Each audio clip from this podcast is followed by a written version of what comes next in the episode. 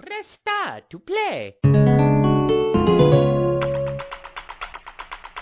Let's rock and roll! Let's go! I'm Luigi, number one. Mario's the name. Jumping's my game. Wahoo! Show me your moves. Okay! Come on, let's go. This is fun!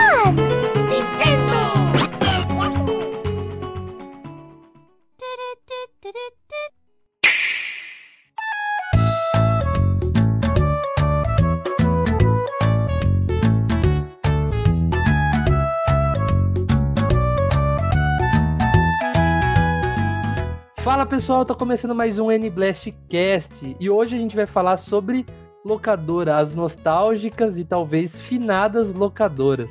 E a gente tá aqui com a nossa equipe de profissionais. E aí galera, aqui quem fala é o Cuca e eu nunca aluguei jogo na vida. Só, só alugam comigo. Eu tô alugando aí meu Wii U, quem quiser alugar meu Wii U, porque eu tô, eu tô ganhando dinheiro com, com aluguel de Wii U, porque eu, eu não jogo mais ele. O Cuca tá ganhando mais dinheiro com o Wii U do que a Nintendo. Exatamente, Nintendo, olha, se ferra aí, ó. Mas é, o Cuca é esperto, ele sabe é mais que ele é o, o Cuca é esperto, ele sabe que ele é o único que tem o Wii U no mundo, então ele Tipo, Ah, eu assim, eu tenho curiosidade de jogar, Lu- Cuca, eu vou alugar de você.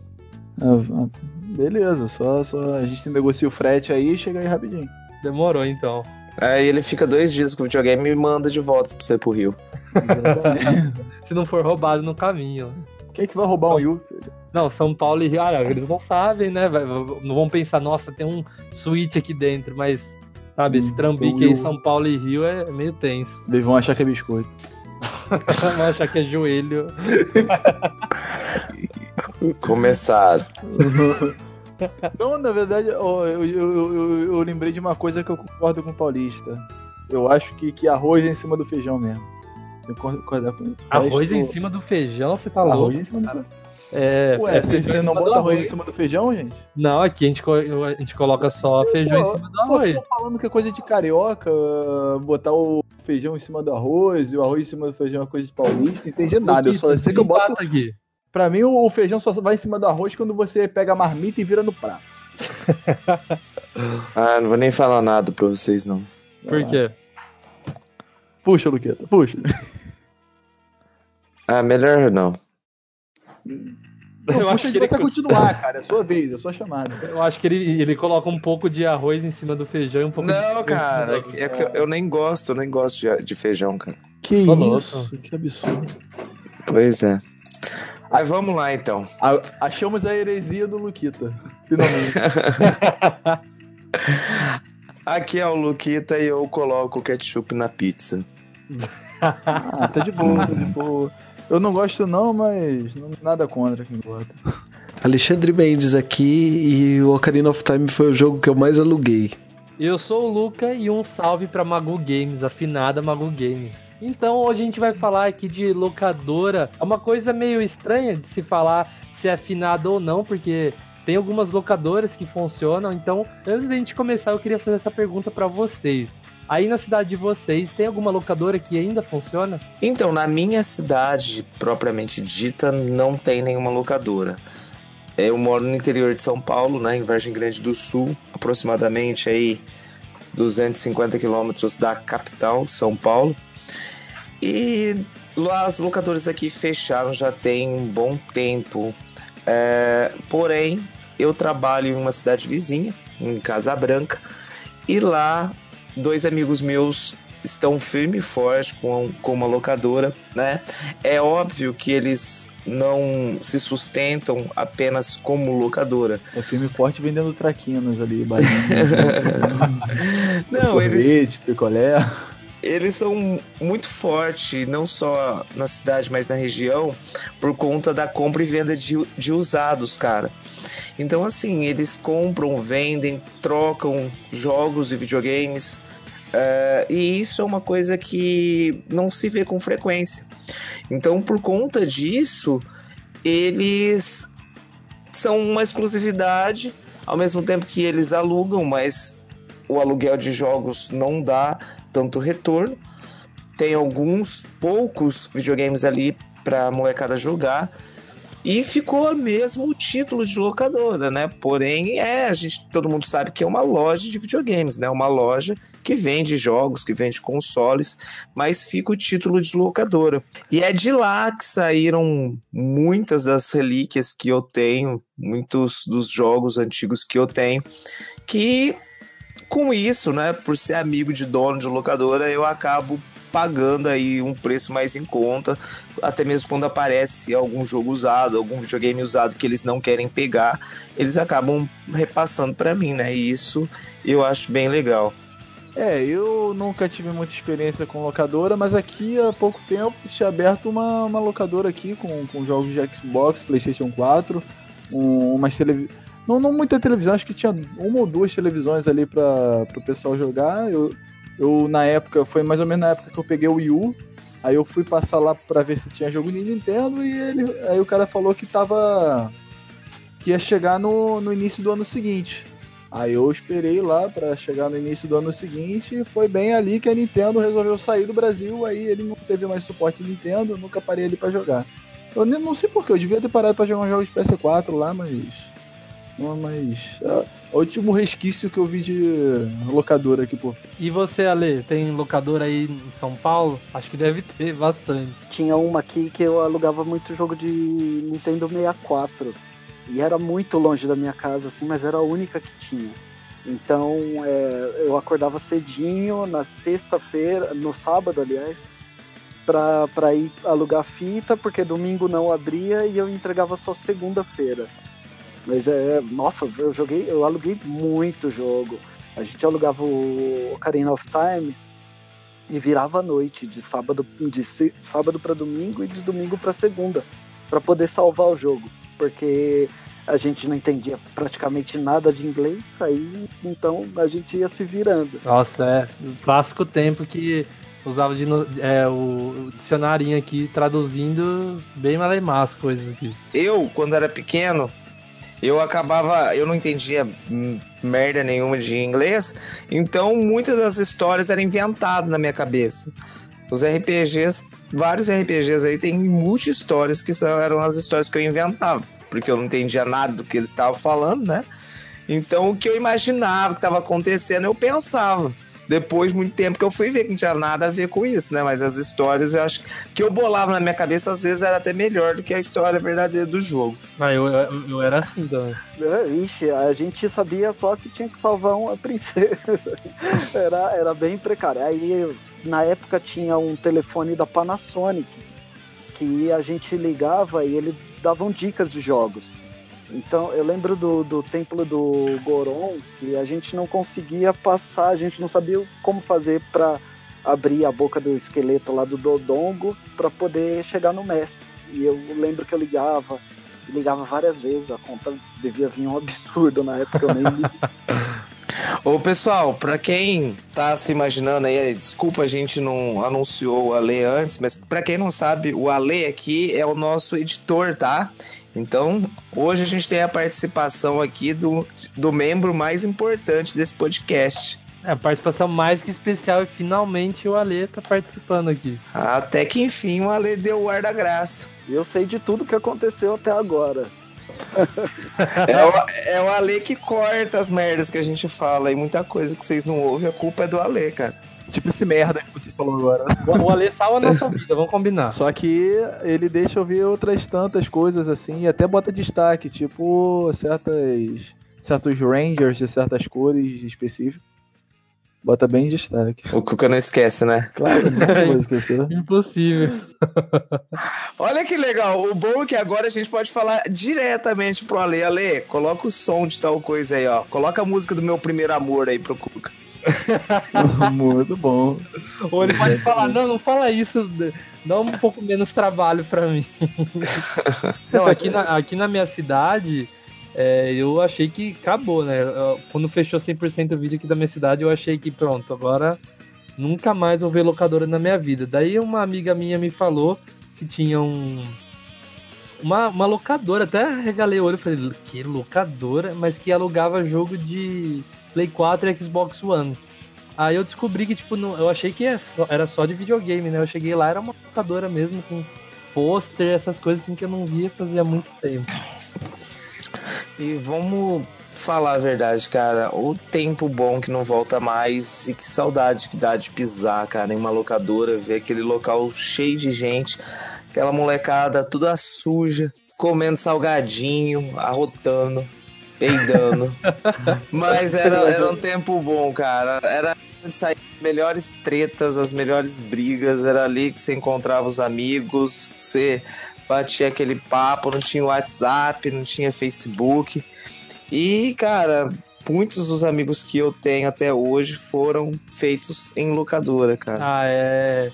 O, o seu, o seu termo de locadora eu sei que envolve uma tipo de lan house, assim. O, o meu eu já não peguei essa época, assim, pelo menos de Super Nintendo. Essas coisas eu não peguei, eu peguei só alugando mesmo. Super Nintendo. Então, é, é- é engraçado porque assim, vai passando as gerações e o termo né, de locadora é, acaba meio que confundindo a cabeça das pessoas, principalmente mais jovens. Mas na época em que eu frequentei locadora, né, até eu queria mandar um grande abraço pro Maurício, dono da Games Bond, que é a locadora que eu frequentei enquanto criança, né? Games Bond, olha que nome sensacional, cara. O, o Maurício merece um prêmio só por ter escolhido esse nome para essa locadora. E o melhor de tudo é que tinha o logo da, da, da locadora, né? O letreiro era amarelo, escrito é, Games Bond, e do lado tinha um espião, assim. Muito, muito legal o logo do, do- da locadora mesmo. E o Maurício, sempre gente boa, sempre colocando apelido em todo mundo. Ele. Eu deveria. Devia ter algum apelido, mas não pegou, né? Pelo menos eu não lembro, mas ele devia sim me chamar de alguma coisa. E muitos, como eu disse, muitos amigos eu fiz lá dentro da locadora. Tem um amigo, né, que trabalhou na locadora dele, que, cara, eu até hoje eu não sei o nome desse meu amigo. Tipo, hoje em dia faz alguns anos que eu não vejo, mas a gente teve uma amizade muito, muito próxima por muito tempo. E foi sempre robô. O apelido do cara é robô. E, cara, eu acho que assim, se eu for perguntar pra metade dos meus amigos que conhecem ele, ninguém sabe o nome do cara. É robô. Robô e acabou, sabe? E então é, era uma época onde não existia, né? Bullying, não existia é, tudo que, que acontece hoje em dia. É lógico que a gente não vai falar que é mimimi, a gente não vai entrar nessa, nesse mérito, né? A gente não vai entrar nessa questão, mas era uma época que a molecada não ligava, todo mundo zoava, todo mundo brincava e que todo mundo se divertia, que era o principal, né? Esse termo de locadora se dá sim ao fato de alugar jogos, mas para ser sincero, esses esse ambiente, o foco mesmo era a jogatina, era ter ali vários videogames um do lado do outro e a molecada sentar ali para jogar. Era dessa forma que eles ganhavam dinheiro, né?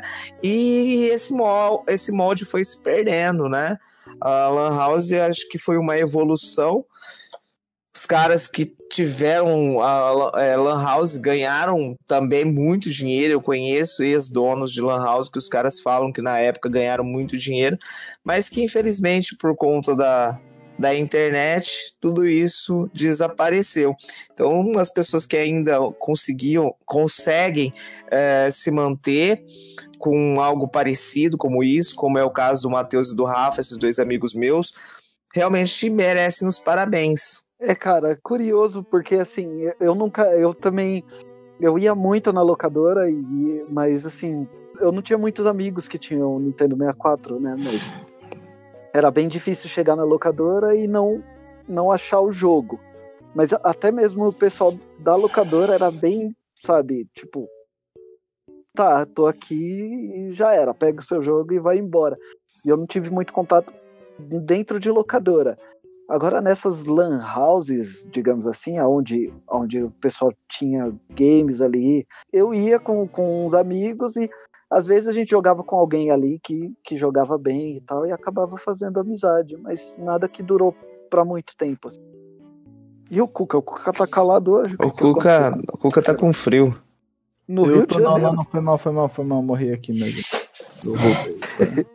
Não, mas eu tô ouvindo, tô ouvindo vocês. cara. Não a morreu, não, pô. Morri não, morri. Die. Ai, morri. Bota, bota som de game over aí. Eu, Ou eu, nem, eu nem escutei Rojão aí pra. Você fala, pra você dar desculpa que é gol do, do Flamengo? Não, não, não, não. Eu só, só morri de mesmo. Teve tiro e bala perdida, não. Se, se fosse assim, eu já, eu já tenho mais proteção pra bala. Não, mas. É, as minhas histórias com locadora foi bem, tipo assim, longe da locadora, porque na época que eu era criança, eu comecei a jogar videogame no. Era, do, era o 64 do meu, meu tio, e eu sempre estranhava que toda semana tinha um jogo novo e um, um jogo ia embora. Teve uma semana que tinha o Ocarina o Ocarina of Time, eu acho que ele passou umas duas, três semanas até meu tio zerar. Não sei quanto tempo ele zerou. Mas depois sumiu também. Então os jogos sumi- sumiram, assim. Eu não, eu não sabia que era locadora na época, que, que alugavam jogos e tal. Eu só estranhava que toda hora aparecia um jogo novo e ele ia embora.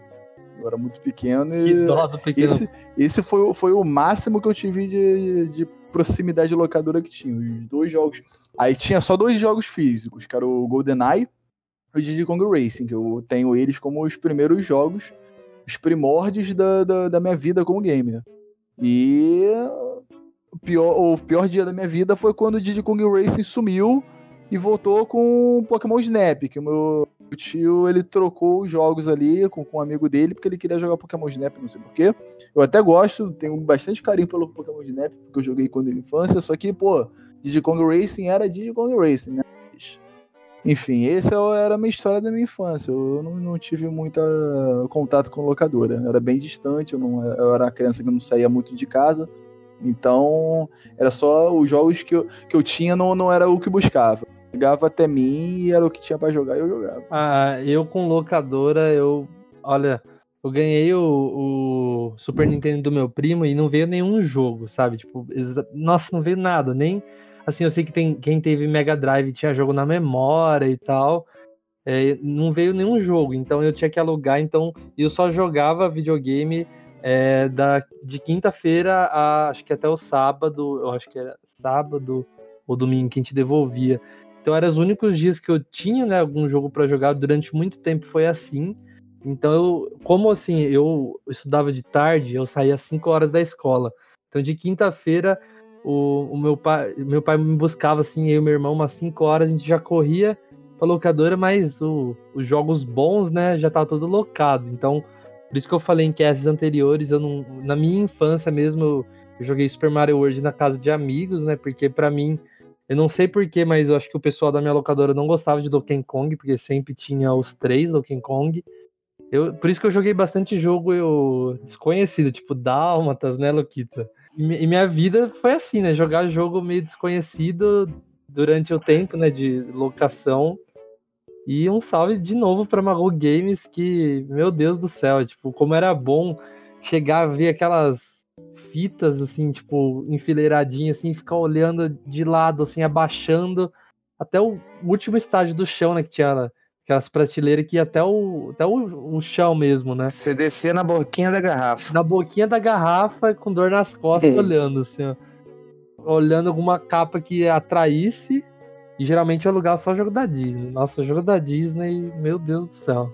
E você, Luquita, você trabalhou em, em locadora, você deve ter muita história legal, né? Eu trabalhei sim, mas é, uma das histórias que eu tenho pra contar é, antes de falar né, da locadora que eu trabalhei, foi justamente na Games Bond, nessa locadora aí de infância.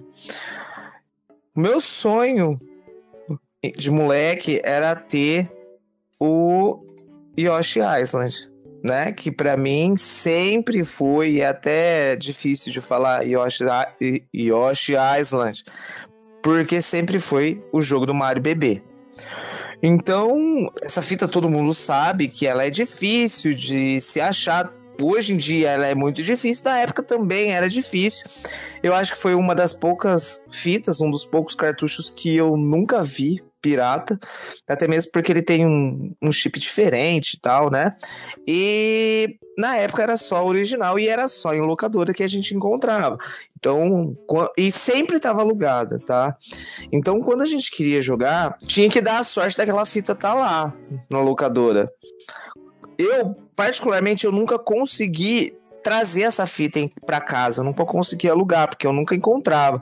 Então, como eu sempre estava lá dentro da locadora, né? Muitas das vezes eu estava lá só olhando, porque eu não ganhava dinheiro da minha mãe tão fácil.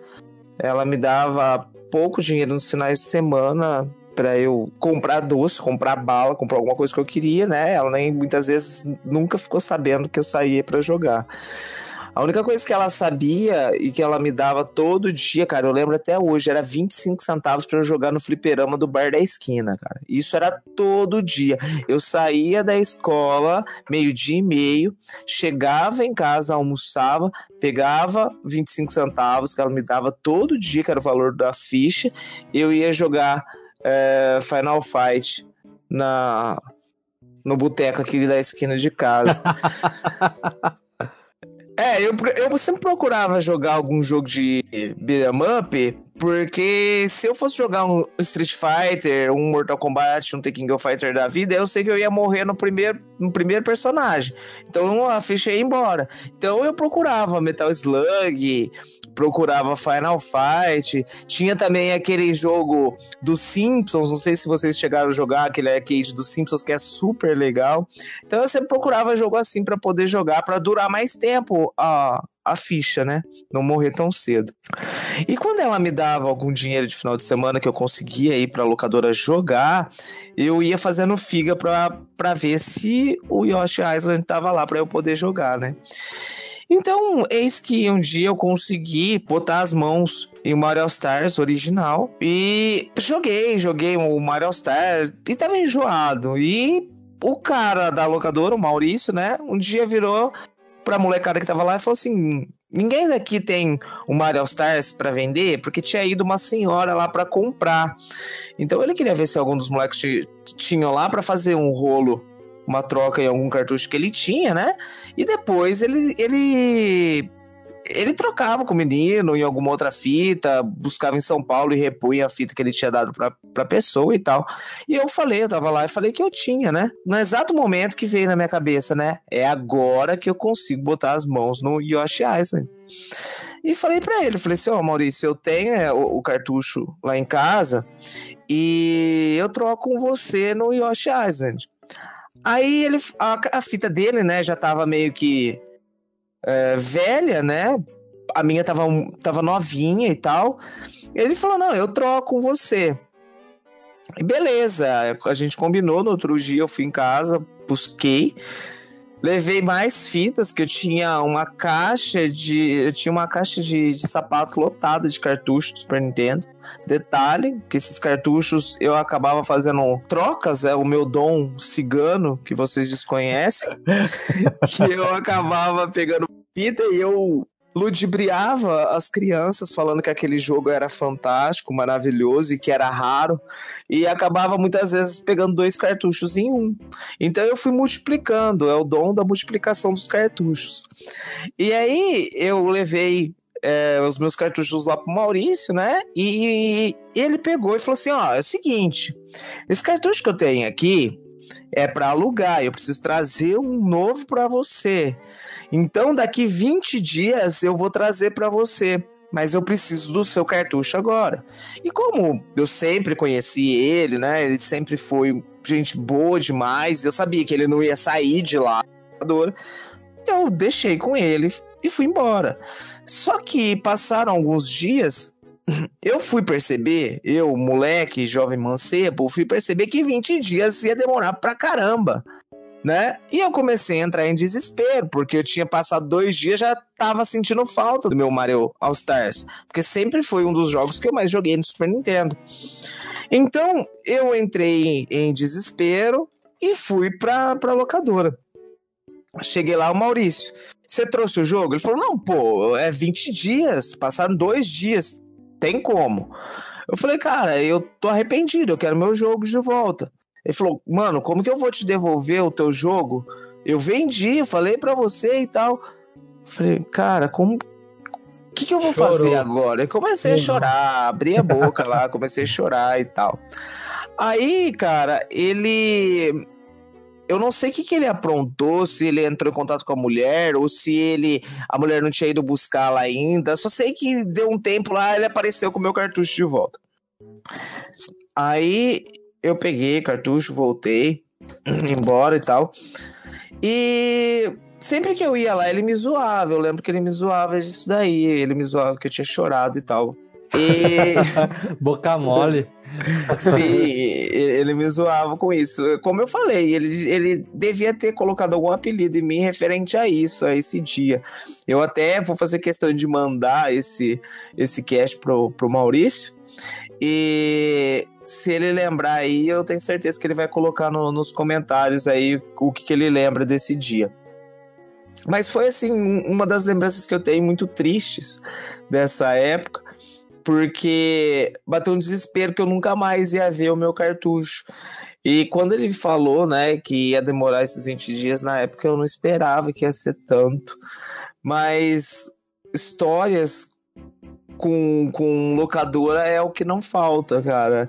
É, para mim, eu sempre tento é, resgatar e lembrar desses, dessas histórias.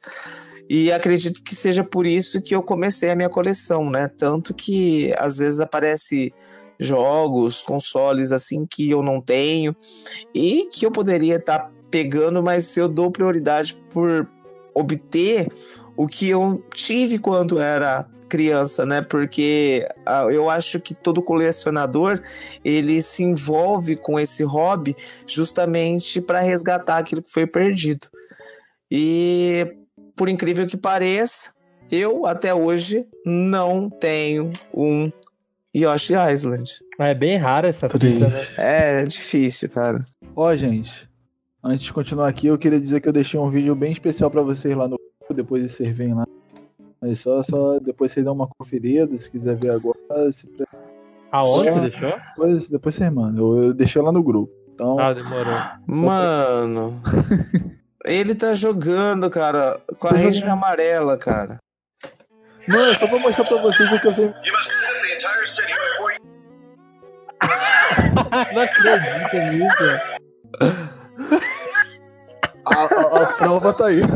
Você tem problema, pô. É, Eu não acredito nisso, mano. Eu, eu- eu- no dia que você falou, Kuga, eu tentei procurar, não achei.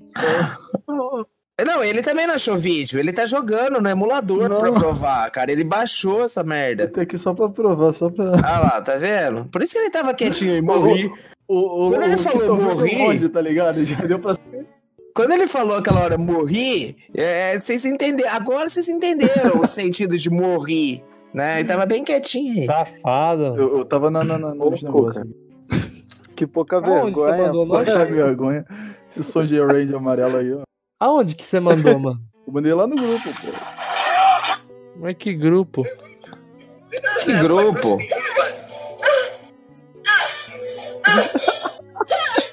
Meu Deus. Caralho, pegam é só o som do jogo. Chega, né? É clássico já, isso já é Viu? clássico. Viu? Agora tá mais que provado. Ô, Luquita, eu tô vendo aqui é, em Mercado Livre o Yoshi Island é, um- é uma facada, cara. Pelo É uma de Deus, facada. 260 reais, mano. Eu já havia comentado com os meninos aqui, Ale, mas eu vou contar pra você. Esses dias. Esses, esses dias não, né? Foi o ano passado isso. Eu tava na locadora desse amigo meu, né? eh, lá na RM, com o Matheus e o Rafa, e eis que apareceu um, um Mega Man 7 lá. Novo, original, e eu acabei comprando. Perguntei pra eles quanto que era o cartucho. Eles que não me ouçam esse cash, porque eu sei que eles vão ficar putos da vida comigo, porque eu depois eu não falei pra eles que eu vendi por esse preço, mas é, eu acabei pegando esse cartucho por 25 reais e passou um tempo aqui em casa, né? Ficou bastante tempo, na verdade. Acho que eu fiquei mais de um ano com esse cartucho. O ano passado eu resolvi dar uma olhada. Na verdade, eu não estava pesquisando preço. Eu estava num grupo que eu faço parte de compra e venda de jogos usados e apareceu um jogo em uma qualidade inferior à minha. A minha tava zero bala, ainda com aquela proteção. Não sei se vocês vão lembrar, uma proteção transparente que tem embaixo para proteger o chip do, do cartucho. E eu, o cara tava vendendo por 750 reais. Eu falei, ô louco, tudo isso nesse cartucho? Eu falei, não, não é possível, cara. Aí quando vê, eu peguei e falei assim, nossa, eu tô com esse cartucho, eu paguei 25 reais, eu nem jogo esse jogo, tá parado aqui, nem tenho tanto apreço uh, por ele. Cara, eu, eu peguei, anunciei e falei pro povo que eu não sabia quanto que valia. Um cara chegou em mim em box e falou, cara, eu te dou 800 conto no cartucho. Eu vendi o Mega Man 7 por 800 reais, eu tinha pagado 25. Habilidade cigana do Luquita. Habilidade cigana, tô falando, é. Caramba, Luquita, eu, eu vendi um, um 3DS, pra falar a verdade, eu vou vender amanhã por 400 reais e eu tava me sentindo o cara, velho. É, o cara só falou, meu, eu quero. Teve gente que falou, ah, baixa o preço aí e tal, mas sei lá, eu não sabia desse lado do Luquita, mas já me incorporei ali e falei, não, 400 e já era. Não, então, gente, o meu amigo, ele vendeu um, um 3DS XL é, por 400 reais. Eu acho bem barato pro XL. Muito mesmo, cara, porque o, o preço dele tá muito alto. E agora, como eu comprei o, o Switch, o meu irmão comprou um Switch, me fez uma surpresa aqui. É, aí eu tô precisando comprar coisas para ele, porque somos, somos três irmãos aqui. Então, é, a gente precisa de mais um controle, pelo menos, né? Aí esse 3DS vai me render mais um Joy-Con. Ô pessoal, sou só eu ou vocês também, vocês três? Você tem a, a vocês três, né? Tem essa síndrome que eu tenho, que eu entro numa locadora, o poder da indecisão me dá vontade de fazer xixi. É, eu não entrei numa locadora. não, é, é assim, eu nunca mijei numa locadora. Não, eu, eu não. Eu, é que eu tinha vergonha, então eu nunca fiz. Eu segurava mesmo a vontade. Uhum. Mas daí eu tinha que escolher rápido, porque eu tava com vontade de fazer xixi. Querido ouvinte, nunca convide o Luca pra ir na casa e deixe ele indeciso entre uma xícara de café ou uma xícara de chá, porque você sabe que alguma coisa boa não vai acontecer. É, vai dar vontade de fazer xixi. é, chama, chama ele para jogar um game e o game já tá de decidido onde deve jogar. Né? chama ele para assistir um filme na sua casa e manda ele escolher na Netflix. Bota na Netflix, bora. Aí, aí dá mijeira. Mijeira. Pô, não, não, tipo assim, se ele ficava mijado de escolher jogo, imagina como ele fica começando o Pokémon dando escolher o primeiro. Tá? É, então, é, eu acho que até hoje ele ainda pensa, né? Ele tá lá parado, o save dele tá parado na frente do professor Carvalho pra ver qual que ele vai pegar. Não, sempre pegava o Squirtle, cara, no Pokémon. É, é o Water Splash na cueca. Tá? Meu Deus.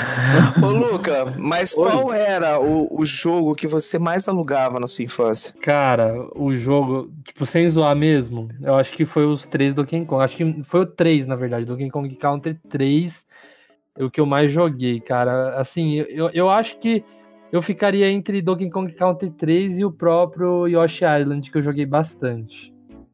Ah, então você era mais privilegiado, você conseguia alugar ele.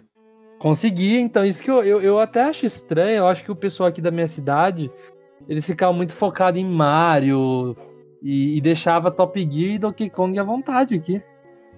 Cara, era incrível, porque eu não alugava cartucho toda semana. Então, assim, quando eu ia alugar, eu esperava da sexta-feira, né? Eu esperava na sexta-feira para ir alugar. Mas a molecada que alugava os cartuchos, e principalmente porque as duas locadoras que existiam aqui, uma era a Games Bond e a outra era a 3D, né? A terceira dimensão. A terceira dimensão, por um bom tempo, ela não tinha. É, na verdade, ela até teve consoles para molecada jogar, mas não foi. não vingou. Né? Então é. o forte delas é, dela era alugar é, filmes, e jogos. Realmente era uma locadora para alugar, né? Não tinha ali um ambiente para se jogar. Teve durante pouco tempo, depois acabou porque não vingou.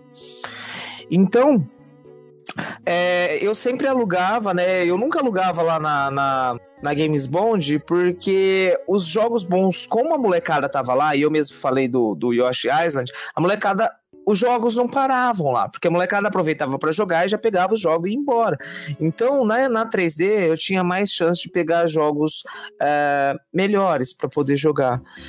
Só que ela não contava com jogos tão bons quanto do Maurício. Por quê? Lá da Games Bond. Porque o Maurício, como ele entendia do assunto, ele ia na nata, né? E a 3D, os caras pegavam qualquer coisa que ia, aparecia pela frente. Então sobrava algumas coisas parecidas com é, Ligeirinho, né? Sonic 4, aparecia. Pra quem Pokémon não sabe, os... C. Oi? Pokémon com C, Esse eu nunca vi, cara. Nossa, não, é, é Pikachu com. com- Pikachu. Ah, é, Ah, esse Pika- Pikachu, com aí, C, esse Pikachu não, aí Pikachu. com C, eu, eu tô ligado, cara. E então sobrava essas coiseiras ruins aí pra mim, né? E uma das coisas que eu agradeço por ter alugado, assim, que na época eu não achei bom, e pra falar a verdade, até hoje eu não gosto desse jogo, mas que eu tenho que agradecer muito a esse jogo, foi o Dragon Ball. Porque na época não existia ainda aqui no Brasil Dragon Ball Z. E um dia eu olhando aquele cartucho que a gente, pelo menos eu, ia muito pela a figura, pela capa, cara.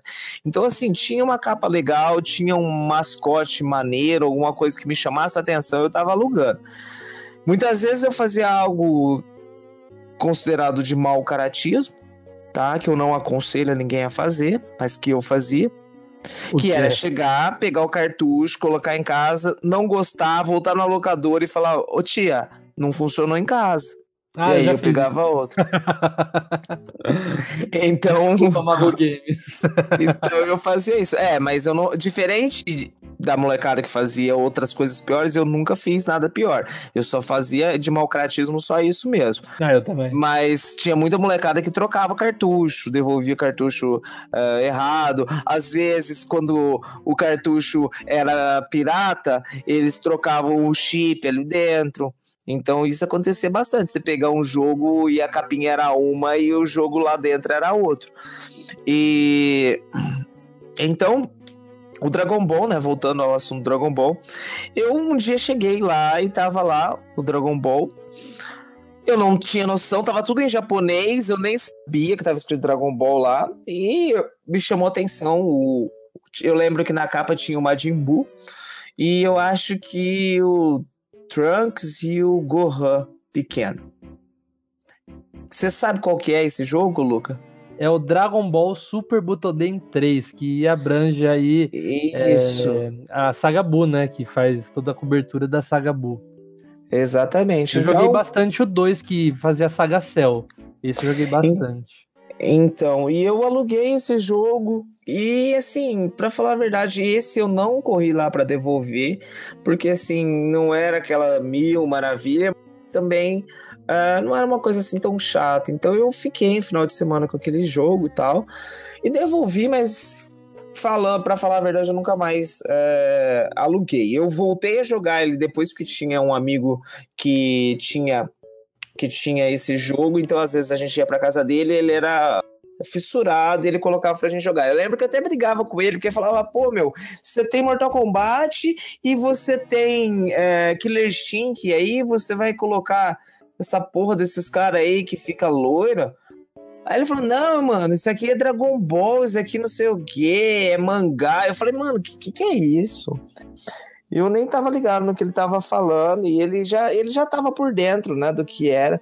E eu só sei que depois no, eu comecei a assistir o Dragon Ball original, o Goku pequeno, né, no SBT. Detalhe, Ale, olha que, que legal, você vai poder colocar aí pra mim agora. Agora não, né, mas você vai saber agora que eu vou querer essa trilha que é a abertura de Fly. Quem assistiu Fly?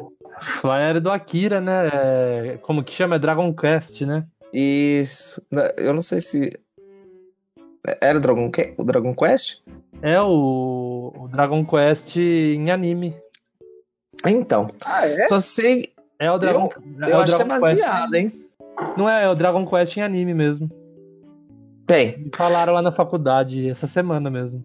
Só sei que depois de Fly to- é, passava o, o Dragon Ball e assim, eu já tava ligado que era o personagem do cartucho, falava assim, mas cara, o cartucho o Goku tá grande, aqui tá pequeno. E assim, naquela época a gente não tinha noção de é, desenhos animados episódicos, pelo menos eu não lembro. Não, eu, para falar a verdade, eu não sei se o Dragon Ball pequeno, eu acho que saiu ah, antes do, do Cavaleiro do Zodíaco, porque eu sei que o Cavaleiro do Zodíaco foi o, o primeiro é, anime, né, que eu tinha essa noção de ser episódico.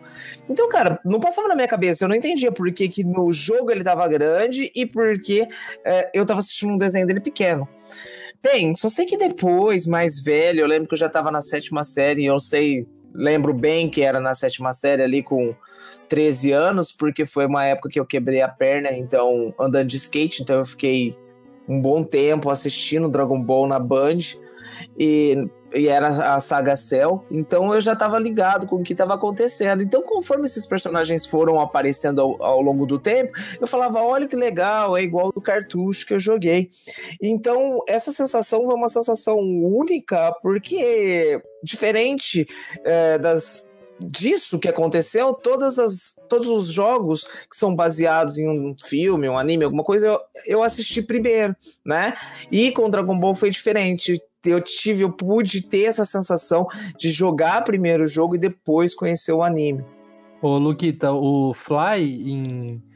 o nome original é Dragon Quest Dyn Dynabook. Olha que legal.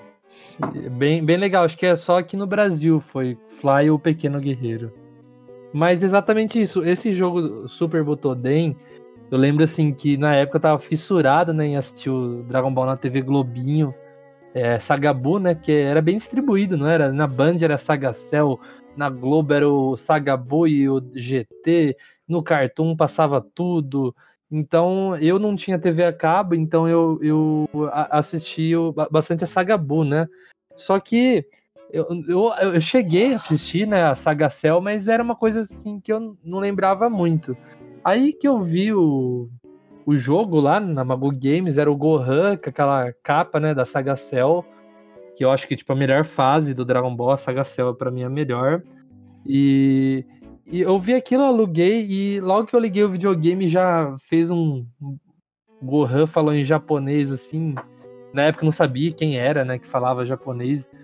E falava uma, uma coisa estranha, assim, que meu irmão até zoava, né? Que a gente. Tipo, nem, nem. A gente inventava cada hora e gente falava uma coisa, né? Que era totalmente diferente né, do que a gente estava acostumado. E foi legal que quando eu fui assistir o Dragon Ball Super em, em japonês, eu pude ouvir a voz, né, do, do Goku, que é a mesma do Goku, Gohan, Goten, né? E, e foi legal ouvir aquela voz de novo, que por mais que eu sempre assisti dublado Dragon Ball, na fita lá do Super Nintendo já tinha dado uma prévia de como seria. Eu achei isso bem legal. Ali, coloca aí a, a abertura. Ah, beleza. O Ale tá respondendo, é muito estranho isso, cara. gente, o Ale, cara, é o Ale que a gente fica falando durante todo o programa, tá aqui, cara. E é uma honra. Não, o curioso é que quando eu tô editando, aí vocês falam assim, Ale, põe tal coisa, não sei o que lá. Eu falo, tá bom, pode deixar. eu converso com vocês depois de não vocês estão dormindo já, já estão Com nada. de boa. ô, ô, Cuca, você realmente não teve contato nenhum com locadora? Não, só essa locadora ali que eu passei pra ver se tinha jogo pra, pra alugar de Wii U, só que não resolveu sair do Brasil. Não tive nenhum, foi tudo de longe, porque realmente a minha infância foi. Eu comecei a sair de casa e ir na casa dos meus coleguinhas, assim, de, na rua, quando eu tinha 15 anos, pra você ter noção. Então, tipo assim, durante. Quando eu era criança. Hoje ele, hoje ele tem 17. Exatamente. Pô, foi ontem. Não. É, eu tenho 21, gente. Já faz um tempinho. Só que foi meio tarde. Aí o que acontece? Eu ficava muito dentro de casa. Então, jogos que eu joguei. Tem, tem, tem muito jo- jogo que o pessoal fala assim: ah, é clássico, é clássico. Esse que todo mundo na minha época falava. E eu acabei não jogando porque eu, eu só jogava o que chegava na minha casa. Tipo assim, na época, na época do 64, eu joguei muito jogo clássico porque eu- o meu tio alugava os melhores ali, mais famosos. ele pegava os jogos. E, mas depois, quando eu fui ter os meus próprios videogames, tipo PS1, era. Eu tinha um amigo, assim. Que ele. Que ele que baixava os jogos pra mim, ele pegava um jogo ali, eu joguei um monte de história ali. E os mais famosos, como Metal Gear e Castlevania ali, eu, eu acabei não jogando. Eu, eu, só tenho, eu só tive contato com muito jogo clássico por causa daquele CD do Super Nintendo Mega Drive. Se não fosse isso, eu estaria mais longe ainda do, do, que era dos clássicos do que eu já tô. Por falar nisso, então, eu queria puxar aí algo que a gente já chegou a mas aproveitando aí para saber a opinião do Ale.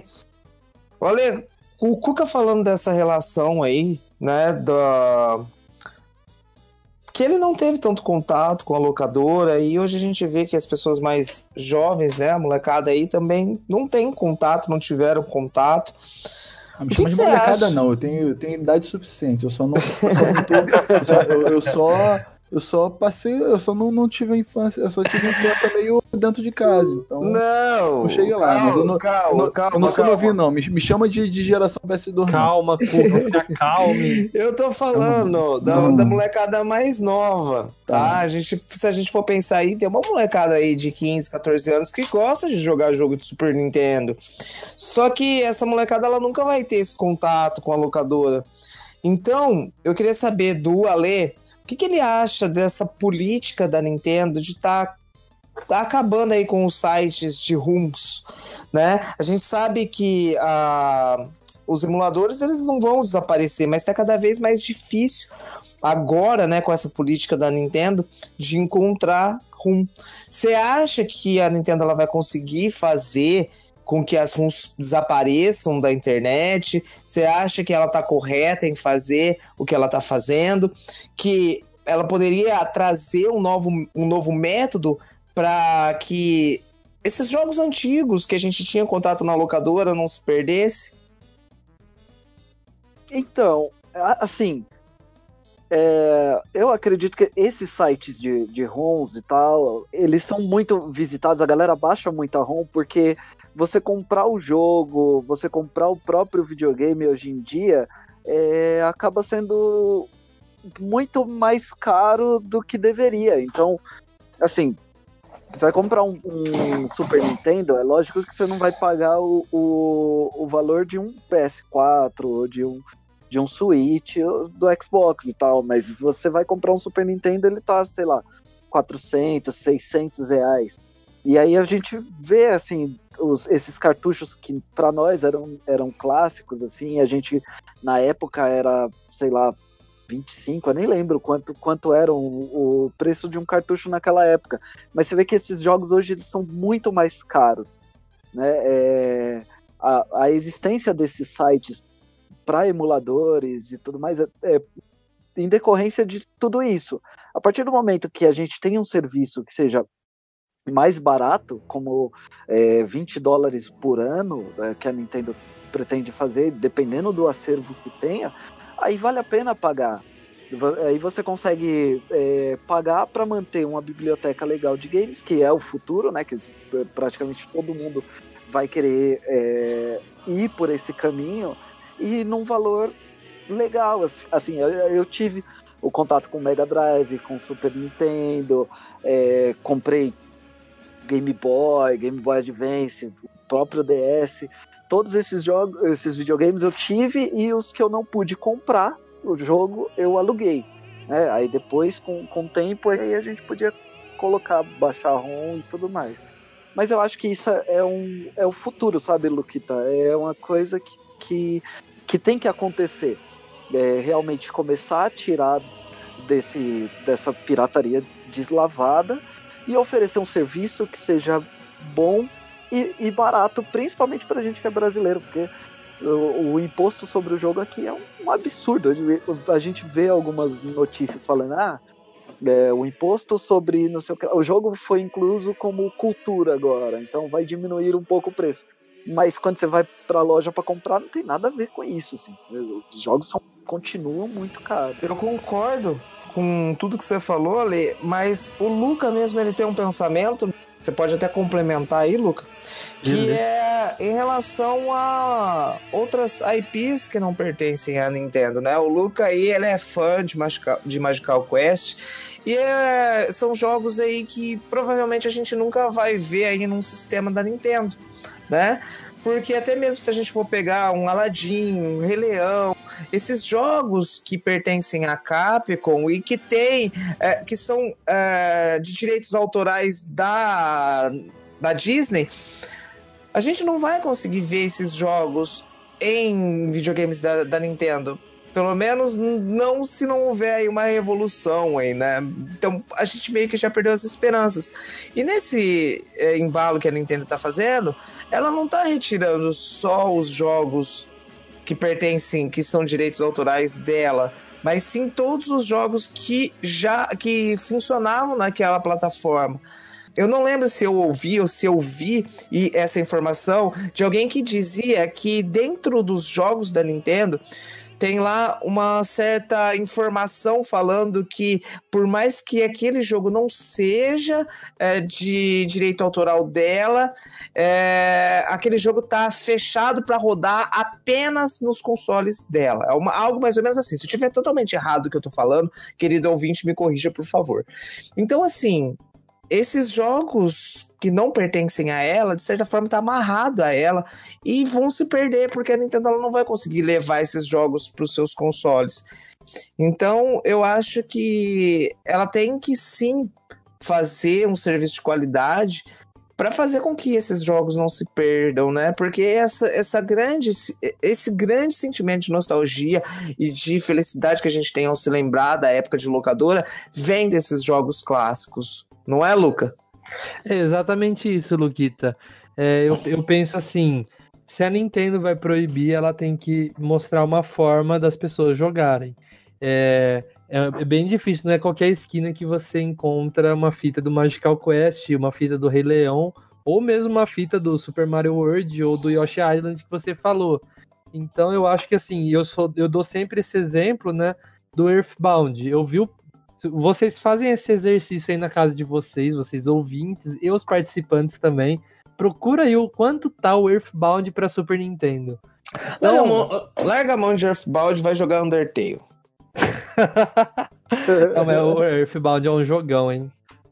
Mas você já jogou Undertale? Então, não joguei, sabia? Conhece o jogo? Conheço, mas nunca joguei. É, tem o mesmo esquema, é o mesmo. Mesma vibe. É a mesma vibe. É lógico que não se compara, né? Com um jogo clássico, mas que aos poucos Undertale tá sim se tornando um, um clássico. Vai chegar um dia que vai ser um clássico e que não vai se perder. Então. O, o, o Earthbound, antes aqui da gente gravar, eu com a gente tava fazendo um show ao vivo, eu tava conversando de Beatles, né, com o o Luquita. E uma vez fazendo uma pesquisa, né? Eu sou bastante fã de Beatles, eu descobri que a trilha, a trilha sonora, e não só a trilha sonora, mas o jogo Earthbound, ele tem bastante, mas bastante referência, seja em frases. É, na hora de você escolher o nome, tem lá as sugestões, né? Que você vai apertando Start, ele escolhe o nome sozinho. E, e tem versões que dá o nome assim de John, Paul, George, Ringo, aí pra, pra. Ah, esqueci o nome da menininha da Yoko, aí pro nome do cachorro da Ringo, e nome de. A comida favorita eles coloca, colocaram é, torta, torta de mel, né? Que é o, uma música né, dos Beatles. Então, e também na trilha sonora tem alguns acordes de música dos Beatles. Eu achei muito legal.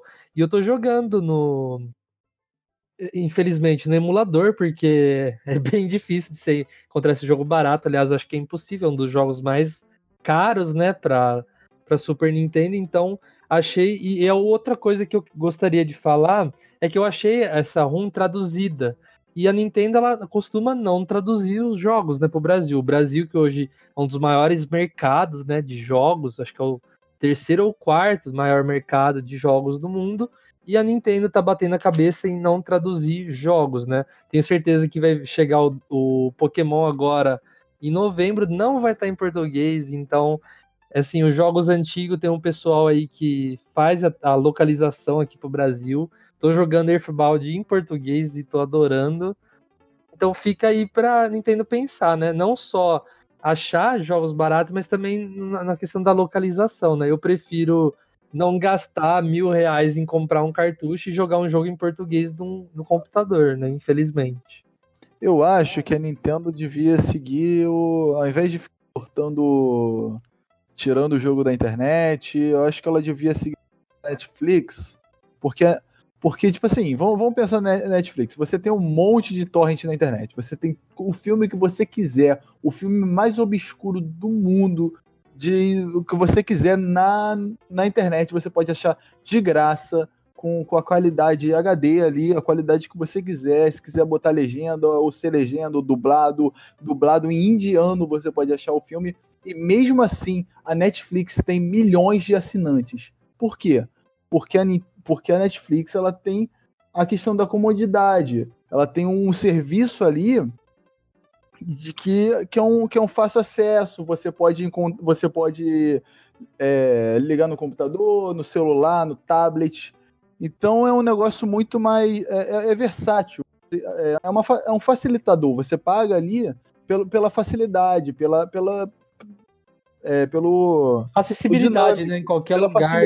É, pela facilidade, pelo dinâmico.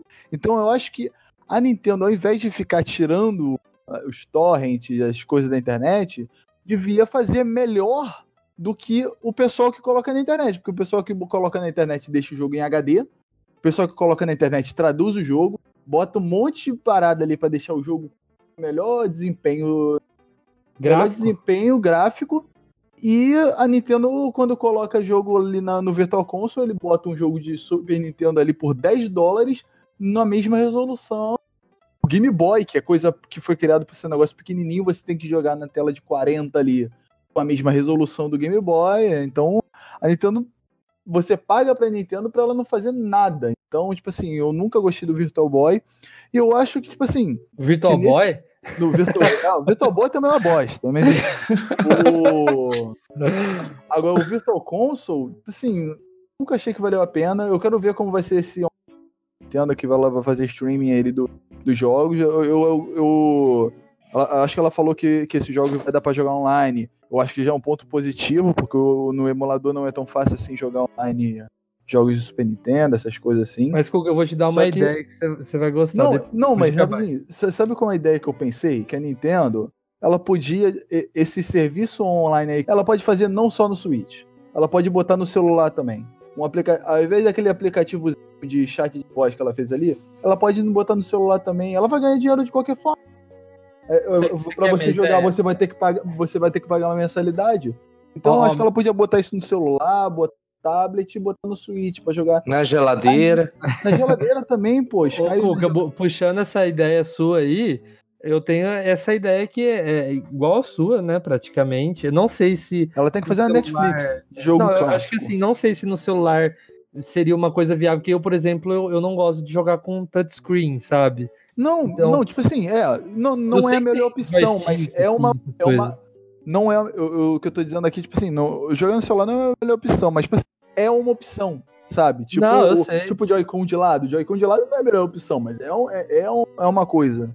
Mas, mas o que eu digo é, a Nintendo devia de pegar esse nome Virtual Console, pegar e, e, fazer assim, ó, ó, vai ter o Nintendo Online, é uma coisa, vocês vão ganhar jogos aí de NES aí, que dá, dá pra jogar online, alguns jogos, tipo, pode colocar alguns jogos de 3DS, tipo, adaptar alguns jogos de 3DS, dar alguns jogos de graça de próprio Switch, né? E você pegar o Virtual Console e ser um outro serviço, como se fosse a Game Pass, né, do, do Xbox One, e você tem então, jogos de GameCube, jogos de Wii, é, jogos de Wii U, e tudo é, assim, tipo, livre. Você paga uma taxa lá de, sei lá, tipo, é, Vamos, por, vamos traduzir aqui pro Brasil, mas tipo 30 conto por mês, 35 conto por mês. E, e você tem ali todo esse catálogo enorme para jogar. Eu acho que seria tipo uma coisa assim que a Nintendo, meu, tipo, hoje a Nintendo não atualmente, a Nintendo não vive só de nostalgia. Antigamente, uns três anos atrás, ela vivia só de nostalgia. Hoje ela consegue competir ali com os dois, não pau a pau, mas consegue eu acho que a Nintendo podia investir bastante na nostalgia também, sabe? Mas eu acho que a Nintendo, ao invés de ficar investindo só em console retrô, que é, é não, não é caro, é só caro no Brasil, mas enfim. Mas ela podia investir nisso também e botar para disponibilizar em celular. Isso é um- realmente um Netflix ali dos jogos clássicos da Nintendo que todo mundo quer jogar ali. Se ela botar de uma forma que seja tão cômoda, fácil e prática como Netflix, vai ser perfeito e ela pode ganhar dinheiro com isso. Não, não é porque nenhuma outra plataforma que ela ela vai estar de ganhando dinheiro. O pessoal vai pagar mensalidade e vai dar dinheiro pra caramba. Então, ao invés de fazer Super Mario Run ali, um jogo ali que você tem que pagar pra jogar meia dúzia de fase, então faz um negócio desse que, que eu, eu, eu, eu sou melhor executivo do que o execu- executivo da Nintendo. Posso demitir todo mundo de lá, meu Deus do céu. Eu tenho ideia melhor que ela. Eu, eu um mero mortal aqui. Mas agora voltando para as locadoras aí da vida, é, eu, eu gostaria de comentar, entre aspas, a morte né, da Mago Games. O que aconteceu foi que em 2014, é, fazia muito tempo que eu não. que eu passava assim na frente da Mago Games e falava, nossa, que legal que ainda tem, né? A, a locadora e tal, só que eu nunca mais entrei, nem muito menos me informei sobre cartuchos né, de Super Nintendo. Até que um amigo meu um dia conversando, o Davi aqui que eu tanto falo, é, ele falou assim, ô Luca, por que você não vai nessa Mago Games e ver se sobrou algum cartucho? Eu falei, ah, cara, para de brincadeira, é lógico que não vai ter sobrado, né? Então eu- eu- eu- ele falou assim, ó, vai lá e arrisca, né? Eu falei, beleza. Fui, desci. A hora que eu entrei, a moça tava encaixotando e era bem a moça que me atendia quando eu era pequeno, né? Eu falei, e aí, tudo bem? Quanto tempo, né? Não sei o que. Ah, então, a Magu tá fechando essa semana. Eu falei, nossa, eu não acredito, tipo, que coincidência, né? Aí eu falei assim, eu, eu, eu, lembro de falar assim pra ela, tipo, pode parecer uma pergunta meio idiota, mas ainda tem cartucho de Super Nintendo? Achando que ela ia falar, ô cara, você tá maluco? A gente tá em 2014, né? Ela falou, tem sim, tem de 64 também. Essas duas prateleiras aí, pode dar uma olhada. Eu comecei a dar uma olhada assim, achei uns jogos que eu nunca tinha ouvido falar. Pensei, ah, só sobrou o, o- os jogos Z, né? Da, do Super Nintendo. Até que eu achei o Virtual Bart, o FIFA 96, o ano que eu nasci, aliás. Só jogaço. Só jogaço. E o Batman e Robin. Então eu comprei os três e cada fita por 10 reais. Era todas as fitas por 10 reais, inclusive as de 64, que eu não tive tempo de dar uma olhada, mas com certeza devia estar umas raridades. Eu olhei, eu olhei por cima, assim, ver se eu achava alguma raridade, mas não tive Na verdade, de eu- você tava louco pra, pra, pra, pra encontrar o Dalma, que eu sei. Não, eu já tinha o 101 Dálmatas nessa altura. Mas você queria dois. Ah, eu queria dois, eu queria dois. Você queria duas. Não, mas Caso uma estragasse, você tinha a outra. Não, o, o legal é que o FIFA, ele não funcionou, né? E eu levei esse nesse meu amigo Davi aí, ele é colecionador, né? Eu falei assim, ó, cara, esse aqui não funcionou. Ele falou, você quer ver funcionar? Eu falei, ah, não funciona, cara, eu já testei de tudo. Então ele pegou, abriu a fita, pegou uma borracha, passou assim na- no chip, montou a fita de novo e pôs e pegou. Eu falei, ah, bruxaria. e eu procurei o preço da, da fita, né, do Batman e Robin, eu vi que valia mais de 100 reais, eu comprei por 10. Então, você falou aí do Mega Man, ô Luquita. É. É, só que daí essa fita eu dei de presente pra esse meu amigo aí. É, depois de um tempo, assim, eu dei, dei de presente pra ele. Legal, cara. Ah, até quando as locadoras fecham, elas fazem as alegrias. É, é um, é um, tipo, um sentimento bem triste, né? Tipo, eu, eu também fui quando a 100% o vídeo fechou, porque assim, depois que eu parei de alugar fita de Super Nintendo, eu comecei a frequentar 100% para alugar DVD. Porque na Magu eu alugava fita cassete e, e cartucho, né? E na, e na 100% eu alugava DVD e também eu fui no último dia lá e foi bem triste, cara. E é engraçado que olhando aqui os meus cartuchos, olha, 90% dos cartuchos de Mega Drive que eu tenho, cara, eu devo ter uns, uns 50 cartuchos de Mega Drive. E assim, eu tenho vários e vários cartuchos que tem etiqueta de, de locadora, aqueles Ah, códigos. É, é muito legal, né? Eu tenho É nas. parte da identidade da fita isso já, né? Sim, praticamente todas as minhas fitas de Mega Drive têm esses selos. Nas minhas, nos meus cartuchos de Nintendo 64 eu devo ter umas 40 fitas. Também a grande maioria tem. Acho que só as de Super Nintendo que não, não deve ter, eh, não deve ter nenhuma. mas ah, as de Mega e as de 64 a maioria tem, cara.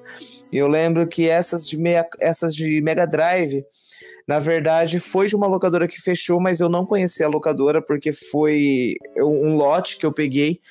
O cara levou lá na locadora desse, desse meu amigo. Então eu peguei o lote meio que fechado e todas elas tinham. Tanto que, assim, maioria tem aquelas caixinhas pretas de, de locadora, sabe? Até tem algumas que tem tá todas estragadas. Eu lembro que na época eu mesmo peguei e imprimi a imagem do jogo e coloquei na, na capinha preta. E é Famosa interessante label, isso. né? Isso, a, ah, a label é no cartucho, Ah, né? sim, você foi pôs na É, capinha. é que realmente o que, que os caras faziam na época? Pegava a caixa do jogo, cortava, pelo menos de Super Nintendo, ah, o pessoal fazia assim, né? Aqui, aqui na cidade. Cortava a caixa do jogo e encaixava naquela caixinha preta. Então eu tenho várias aqui com essas etiquetas. Depois eu vou tirar uma foto e mandar pra vocês. Beleza. Ô Ale, você chegou a ver alguma locadora morrendo? Ah, eu vi sim, mas ah, era mais locadora de filmes. O rapaz, ele tinha um acervo gigantesco de fita, mas morreu, obviamente, assim que, que começou a chegar o- os DVDs e tal. Aí ainda tentou se sustentar ali, mas não deu muito certo. É, a locadora onde eu alugava muitos os jogos de 64, ela começou a se desfazer dos jogos é, e aí, tipo, um final de semana tinha, no outro já não tinha mais nada lá. Então eu, eu sumiu, assim, desapareceu.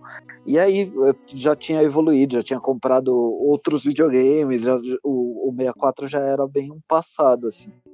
Então é, eu, eu vi, mas não foi algo que me impactou, porque aí depois disso, depois do, do Nintendo 64, eu vendi ele, comprei um, um Game Boy Color e depois de muito tempo a gente comprou de novo um Nintendo 64, porque nós somos em três, então a gente preferia o 64 para jogar em quatro pessoas.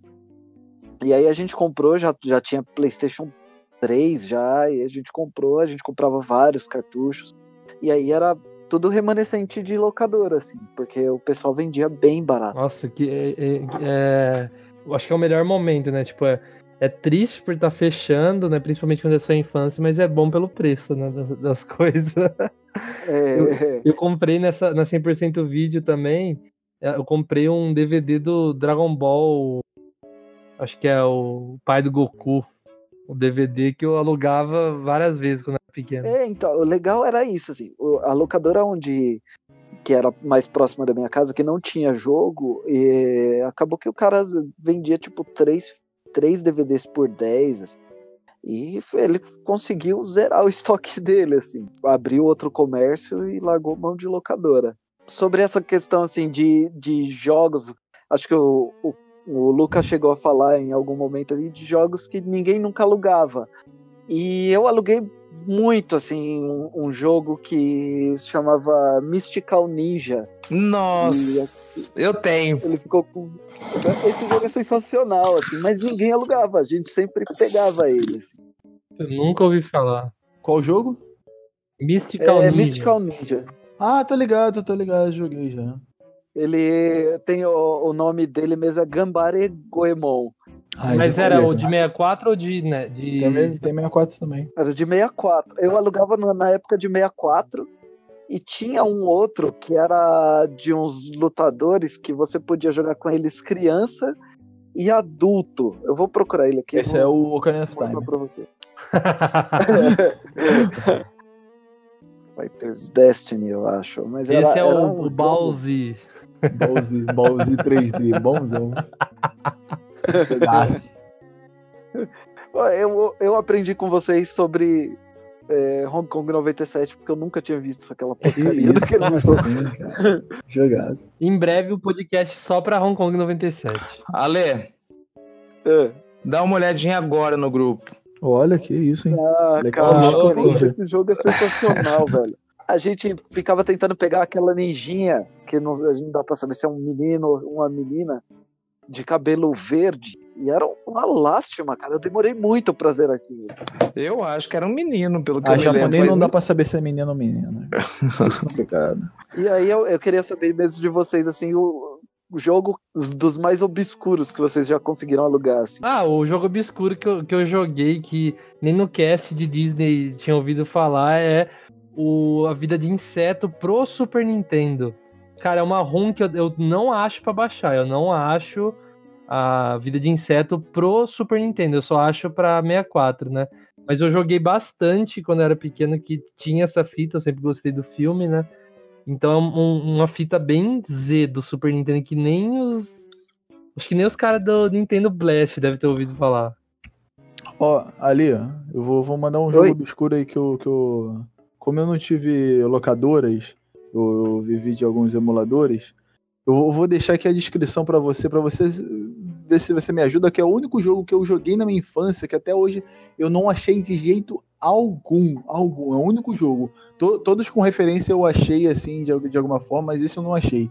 Que é um jogo que eu tinha, eu- eu- você já deve ter ouvido alguns casts, eu já falei do, do que eu tinha um emulador de que vinha escrito Super Nintendo Mega Drive, que vinha os dois emuladores ao mesmo tempo, só que eu achava que era um videogame só. Aí no de Mega Uhum. Drive, ele tinha uma lista lá de jogos, e um dos primeiros jogos, eu, eu tentei até procurar a lista dos jogos de Mega Drive pra, é, e botar no- nos primeiros da ordem alfabética, e eu não achei esse jogo. Mas eu- era um jogo que, eu- que eu joguei muito, só que eu nunca entendi ele. Era um jogo que era japonês.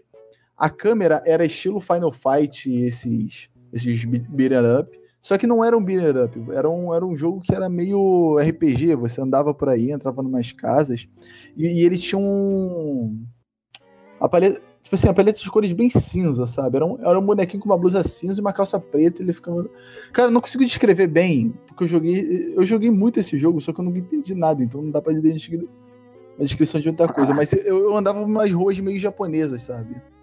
No Japão, então.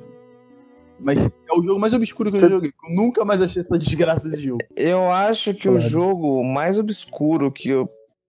Falando assim, a grosso modo, que eu aluguei, que é um jogo que eu nunca mais vi, cara, era aquele Mega Man de futebol, cara.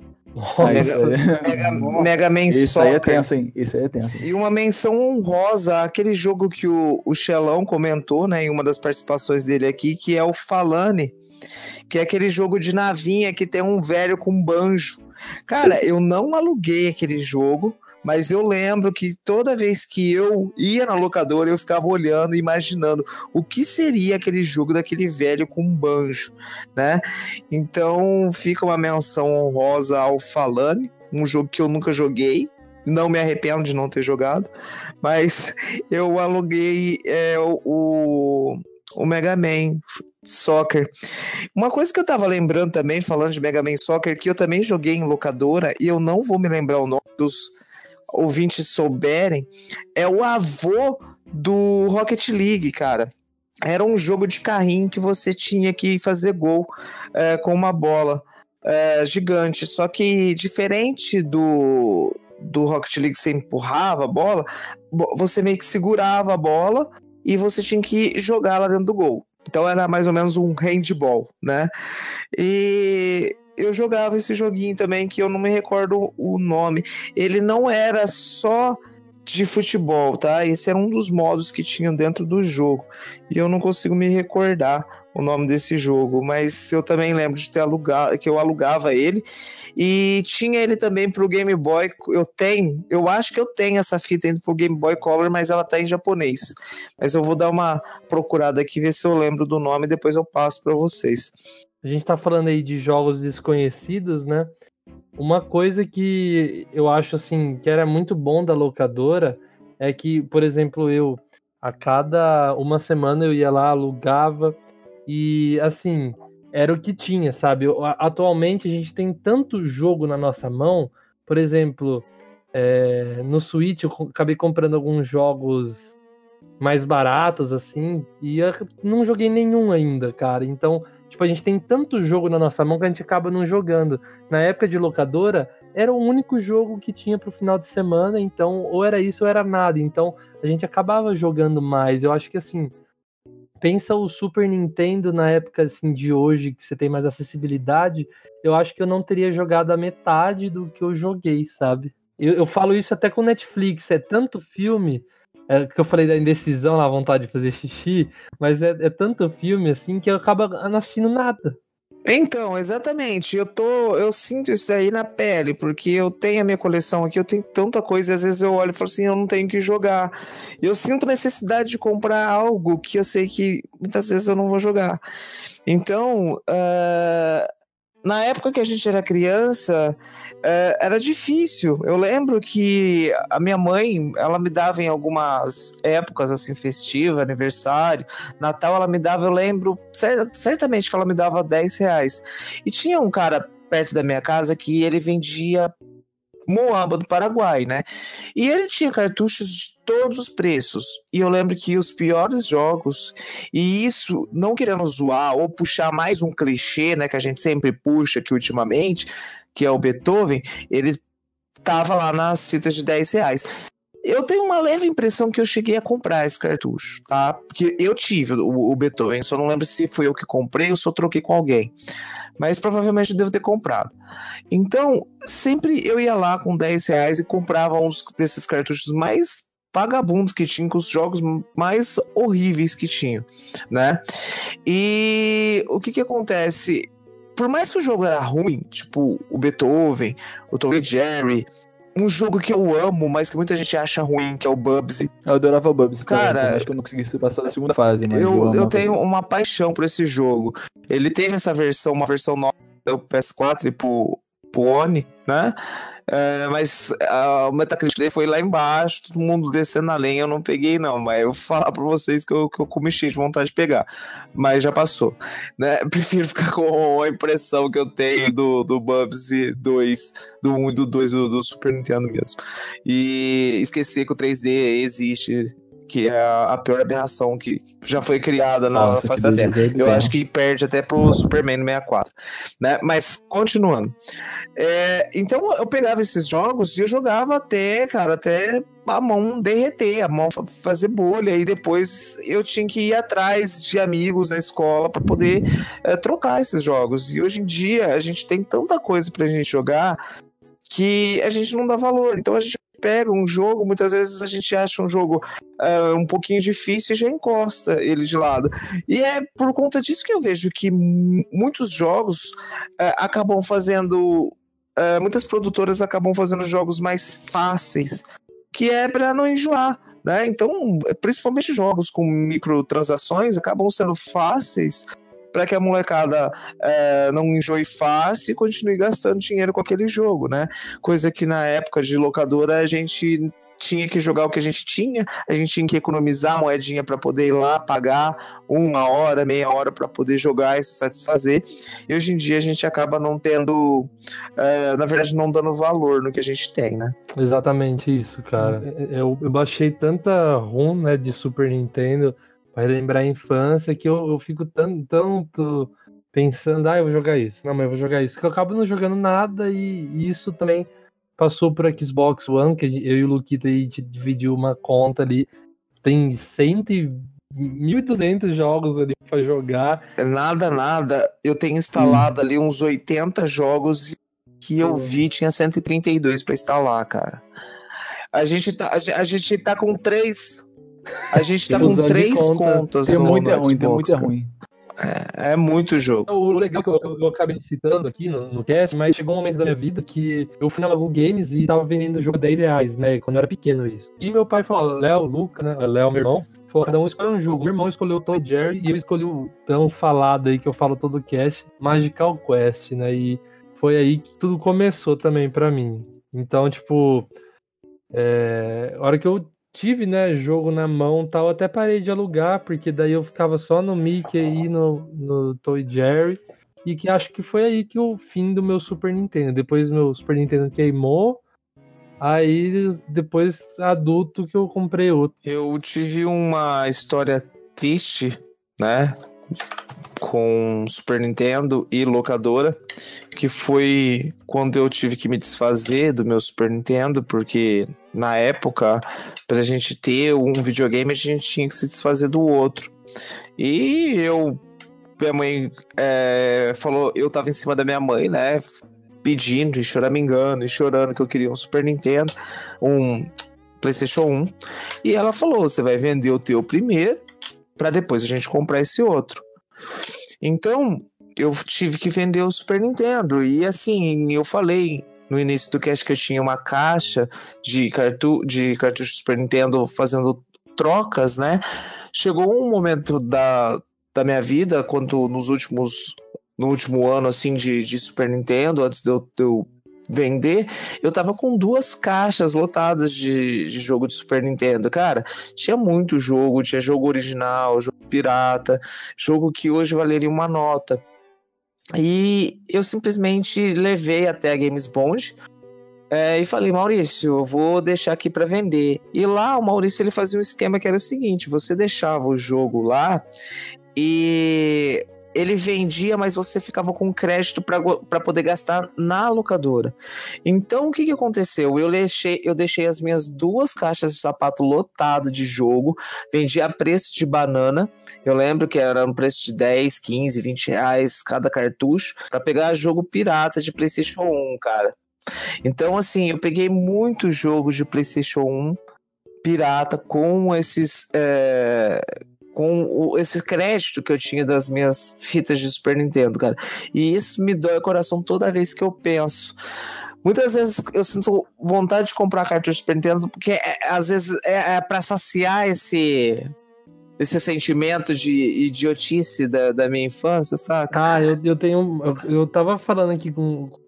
gravando aqui, e um, um grupo que eu, que eu tô, né, de colecionadores, assim, eles postaram aqui algumas fitas até dá uma, uma coceira na mão, né? De, de comprar. E por incrível que pareça, uh, das minhas coisas antigas, eu só tenho aqui comigo os meus jogos de PlayStation 1.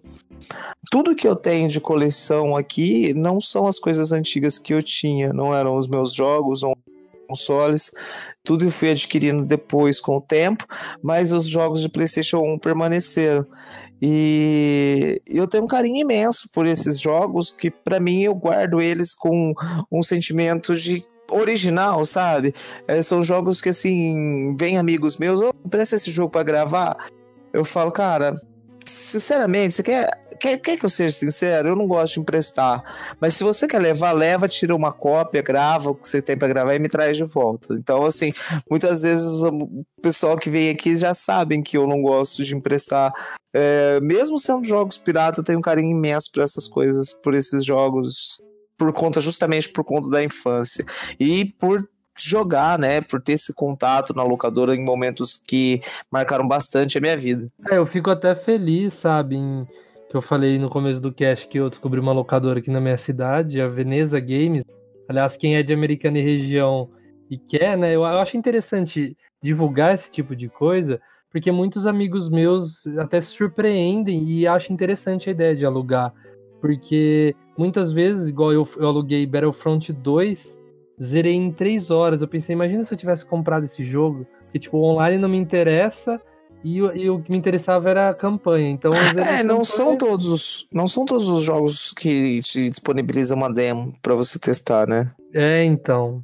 Não, não só a demo, mas é, você tinha lá, tipo, uma campanha de três horas só de jogo. Imagina você pagar 170 reais pra jogar três horas e depois ficar o jogo parado, entendeu? Então eu acho interessante esse Veneza Games aqui na minha região. Queria até mandar um abraço para ele, vou mandar o podcast para ele ouvir também. É, eu acho muito interessante. E, Luquita, você falou aí que seu amigo aluga também, né? Isso, lá o Rafa e o Matheus alugam jogos, né? Para quem é aqui da região de, de Casa Branca, região São João da Boa Vista, é, é a RM Games, né? Os caras alugam jogos de PlayStation 4, de Sony e para os mais chegados assim, é, até rola alugar um Switch. Eu vou tentar dar uma conversada, que eu quero muito jogar o Mario Odyssey. Ah, você vai sair de americano e vai vir aqui pra, pra Vargem. Ah, é Olha. é porque meu irmão mora em São João, né? Teu irmão mora em São João, cara? Meu irmão mora em São João. Ele Poxa, faz Unesp. Ele faz medicina? Não, ele faz é, Engenharia de telecom. Cara, você precisa vir pra cá. Ô, louco, mano, é só falar que eu vou. É só você falar, eu moro a 15 Não, minutos. vamos combinar esse rolê aí, mano. Então demorou. Ó, lembrando que também tem aluguel aí na, na Cuca Games, que eu tô alugando no Switch. pra quem quiser, quem ainda não tem dinheiro pra jogar um Switch, mas quer jogar aquele Zeldinha Breath of the Wild, tô alugando aí, ó, 30 conto por semana, aí você fica com, com o Yu aí, ó, joga, Eu vou alugar zera aí, o jogo ó. quantas vezes quiser. Eu vou alugar o Switch do Cook e mandar um tijolo de volta. O meu Switch, aluga o meu Switch que você, você- eu, vou, eu, eu vou ficar no lucro porque eu vou ter um tijolo e não vai ter nada. Eu vou alugar teu Wii U e vou te devolver um tijolo. O, acho que o tijolo vale mais. O meu- você vai ganhar um tijolo, basic- basicamente, também. Ô, ô Luquita, você trabalhou em em uma locadora, né? Então você deve ter vivido situações inusitadas. É, conta aí pra gente algumas coisas aí. Cara, eu trabalhava numa locadora. A primeira coisa inusitada foi que eu que dei o nome pra locadora, tá? A locadora se chamava Spider Games. Então, até o logo da, da loja era um Homem-Aranha e fui eu que pintei à mão. Era sensacional, cara. Que Artista desde pequeno. e, e o meu primo, ele era meio que empreendedor, cara. Ele era um cara que pensava à frente do seu tempo. Ele tinha, primeiramente, ele tinha. Isso ó, eu não cheguei nem a comentar com vocês, mas eu, eu vou falar que eu tinha esquecido de contar em uma outra conversa que a gente já teve. É, ele ti- teve uma ideia fantástica que era criar um cinema dentro da locadora. O local onde eh, se encontrava, onde era a locadora, era um prédio da mãe dele, né? Então, assim, era, era realmente um prédio, a parte de baixo era locadora e em cima era a loja de roupa da mãe dele. Tinha uma divisória na locadora, uma que dava dois ambientes assim, e ele teve uma ideia de fechar uma das partes com lona e ele colocava filme pra molecada assistir e cobrava, cara. Tipo, f- filme de DVD. Então, tipo, eu tenho, eu perdi as contas de quantas vezes eu assisti Velozes e Furiosos daquilo lá, porque era sobrava pra eu ficar olhando. E o que que acontecia? Ele fechou de lona, então não tinha como a molecada que tava jogando assistir sem pagar. E ficava, cara, aquela molecada, aquele cheiro insuportável, aquele fedor de suor, e sobrava pra eu limpar no outro dia. Então, assim, na onde era a locadora normal, né? Na onde ficava os videogames, tudo, era tudo muito limpo. Mas onde tinha a lona que ele punha pra fechar, porque era o cineminha dele, que eu tenho até medo de saber o que que a molecada fazia lá dentro, eu ficava meio de olho, mas eu tinha que ficar de olho no balcão também. Então eu só apontava a cara lá e via se estava sentadinho assistindo e voltar. Mas tem medo do que rolava lá dentro. E. E era algo que inusitado, que eu posso falar que eu trabalhei na locadora e num cinema ao mesmo tempo. Além disso, outra história que eu posso contar é que nessa locadora que eu trabalhava, é, digamos que iam pessoas de todos os tipos, né? E a gente tinha que atender. Então tinha uma molecada lá que furtava, roubava, passava a mão na- na- nas coisas dos outros mesmo. E certo dia, um desses meninos que ia lá jogar, né? Eles gastavam muito dinheiro lá. Eles a- acabaram furtando um, um toca-fitas, né? Um toca-CD de um carro. E um cara entrou armado lá, apontando a arma pra minha cara pra pro- procurar esse menino que tinha roubado o toca-discos dele, tá? Certo? Então, assim, foi um momento, eu acho que o momento mais traumatizante da minha vida, porque, cara, eu nunca tinha visto uma arma de perto. Eu acho que o mais próximo até hoje que eu já vi, já cheguei de uma arma é com o segurança do banco, né? Ou um policial que tá com a arma na cintura, mas assim, uma arma mesmo, o cara apontar uma arma, uma arma pra minha cara, eu com 15 anos, 15, 16 anos, pra mim foi um, um momento assim que eu realmente fiquei abalado, tanto que depois eu não queria mais voltar a trabalhar lá e tal, e aí meu primo começou a fechar mais cedo a loja, é, até que então ele se mudou pra Itália e a gente fechou a, a locadora. Mas tirando isso, foi um momento muito bom.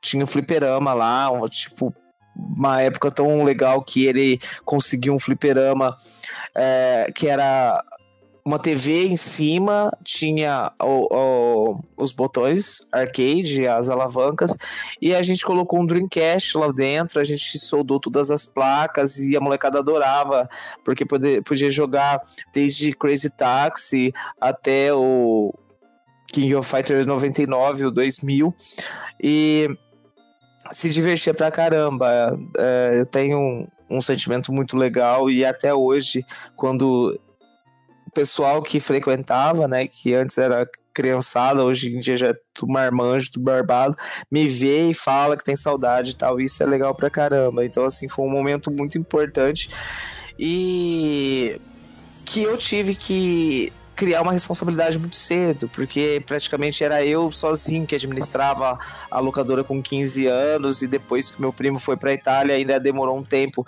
mais ou menos um ano com a locadora aberta e eu tomando conta, administrando ela sozinho. Então eu tive que ter criar uma responsabilidade muito cedo, né? Uh, e isso foi muito importante, muito legal para mim. Nossa, que imagina o quanto deve ser tipo, quanto deve ter sido traumatizante, né? É, realmente não, não, não é nada legal ter um 38 apontado pra tua cara. Nem um pouco. Tenho vontade de pegar a minha arminha do, do Master System e apontar de volta pra ele. Nossa, acho que daí ele cagaria de medo, mano. É, é lógico. Ale, hoje em dia a gente vê que a, o cenário do, esportes é muito forte. E aí em São Paulo sempre tá rolando competições, né? De LOL, CS e outros jogos. E na época de locadora, você participou de muito campeonatos de futebol? Mais local, assim, de fazer em casa. É... Sim. Às vezes, assim, tipo, de King of Fighters, principalmente, sabe? É, pouquíssimo por futebol, porque a gente tinha na época o International Superstar Soccer de tendo 64, que era sensacional. Golden Knife a gente fez algumas, algumas vezes assim competições. Em locadora, é, eu nunca fiz, não, nunca, nunca cheguei a participar de nenhum campeonato, embora quisesse muito. Mas eu não. Eu vivia pouco assim locadora. Eu ia mesmo só para alugar o jogo.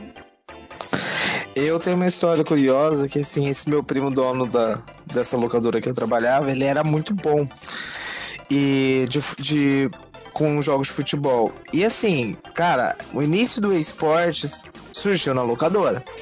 Porque era tão interessante que quando havia campeonato, geralmente os caras, né, saudoso Maurício, mais um abraço pro Maurício aí, ele cobrava ali na faixa de 10, 15 reais a, a inscrição e fazia as chaves, né? Então tinha um dinheirinho bom que ele pegava ali para poder dar um prêmio e o pessoal se juntava para assistir. Então, assim, quando era dois moleque peba, né, que não jogava nada, ninguém aparecia, você não ficava nem sabendo, né? Só via depois lá na, na cartolina que ele marcava os placares lá pra gente saber quanto tinha ficado o, o jogo.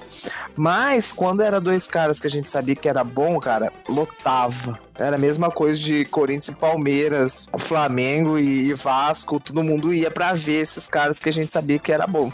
E a gente botava pilha no cara que a gente queria que perdesse, né? Então a molecada tava lá atrás e ficava, né? O cara tomava um gol, todo mundo gritava e o, emocional daquele que tinha tomado o gol ia lá embaixo.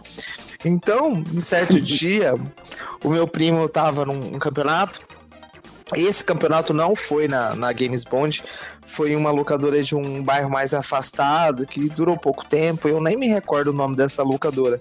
Mas eu lembro que teve campeonato lá e meu primo foi participar, eu também participei, só que eu acho que eu cheguei até as quartas de final e meu primo ficou na final. E aí, né, nessa final ficou ele e o Nenê, que é um, um amigo nosso que é sempre, a gente sempre jogava junto, né? E o Nenê era sempre de botar pilha, de zoar, ele fazia gol, ele dançava, ele subia na cadeira, ele entrava dentro da mente do meu primo, e meu primo sempre perdia por conta dessa de, é, dessas graças que ele fazia, dessa botação de pilha que ele, que ele fazia na cabeça do meu primo. E nesse dia, eles iam disputar a final.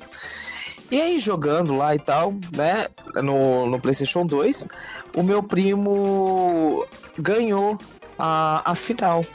E aí, todo mundo zoando o neném e tal, e ele era o cara que zoava, só que ele não gostava de ser zoado. E eu lembro que o prêmio era algo em torno assim de 100 reais, naquela época era bastante dinheiro, ainda mais pra, pra nós que éramos moleque, né? E aí o que que acontece? O neném ficou nervoso e tirou 100 reais da carteira e jogou em cima da mesa e falou assim: Eu aposto tudo que você ganhou. E meu primo não pensou duas vezes e começou a jogar com ele de novo. Eis que meu primo jogou e ganhou a segunda partida. Então meu primo levou 200 reais aí nessa brincadeira e o neném ficou desesperado, ficou vermelho, a lágrima acho que não caiu porque ele sabia que a molecada ia zoar mais ainda ele e meu primo zoou ele, eu acho que durante uns dois meses. E uns, durante uns dois meses ele ficou sem aparecer na casa, na nossa casa, para poder jogar, né? Então foi algo assim engraçado, curioso também que aconteceu. E eu, toda vez que acontecia esses campeonatos aí, mesmo que eu não fosse participar, eu tava por dentro pra, pra poder ver a molecada jogar. Nessa locadora que eu trabalhei mesmo, era, era sempre eu que organizava os campeonatos era um, bem divertido. Ah, essa, esse mundo eu queria ter vivido, cara. Eu sou até. É, por eu não ter vivido isso, eu sou uma pessoa assim que nunca viveu assim muito em competições de videogames e que hoje em dia eu tava até conversando com meu irmão, falando assim, pô, no mundo do, do esportes eu sou uma pessoa tão ligada em games, faço até faculdade de games, e não tem um jogo que eu falo, nossa, eu competiria e, e deitaria a mão. Eu acho que o único jogo que eu me considero bom é o Budokai Tenkaichi 3 do Play 2, do Dragon Ball. Acho que é o único jogo que eu falaria. Se tivesse uma competição, eu poderia chegar longe. Chegou o Kuka com as trilhas. Claro, sempre. Tô aqui, pra, tô aqui pra isso. Então é isso, galera. Espero que vocês tenham gostado aqui do nosso papo bem nostálgico aqui sobre locadoras, com a participação finalmente do nosso precioso editor Alê. Então a gente espera aí comentários de vocês falando histórias de locadoras e esse mundo, né, esse mundo tão nostálgico e também sugestões aí para os próximos episódios. Valeu, galera. Então é isso aí. Primeiramente eu queria agradecer a você, Ale, por estar aqui. Finalmente você entrou aí na, na brincadeira, deixou os bastidores e veio aqui curtir com a gente. Saiba que você está em casa, não precisa nem falar quando você quiser aparecer. Você fique à vontade, que será uma honra ter você aqui de novo para bater esse papo com a gente. Pessoal, então a gente se despede e eu queria realmente agradecer por vocês estarem acompanhando a gente aí toda semana. Deixa sugestões do que vocês querem ver nos próximos casts e até semana que vem. Valeu! Quero agradecer a vocês aí, foi bem legal participar do cast de hoje. É, eu sou um pouco mais tímida, assim, então não, não, não participarei tanto assim dessa parte mais na frente. Mas, assim, é um barato, eu sei de tudo que acontece e, e me senti em casa, de verdade, assim. E eu quero participar uma hora aí que a gente possa falar de Mario Kart 64, é, ou até mesmo o próprio Ocarina of Time, que para mim é o melhor jogo da vida. Smash Bros. também falou que gosta, né? É, nossa, Smash Bros. Então, quando, quando sair esse novo aí, a gente bola um campeonato nosso aí. Não, eu já tô até planejando um episódio só de Smash Bros, cara. Mas obrigado, valeu pessoal. E então é isso, galera. Valeu, até a próxima. Tchau, até mais. Adiós, tem bom biscoito. Voyage, hasta la vista, baby. Bata a porta no só na bata. E escafé desse bolacha daqui, ó. e com isso, esse mundo carioca aí, a gente se despede. Valeu, pessoal. Tchau. Valeu.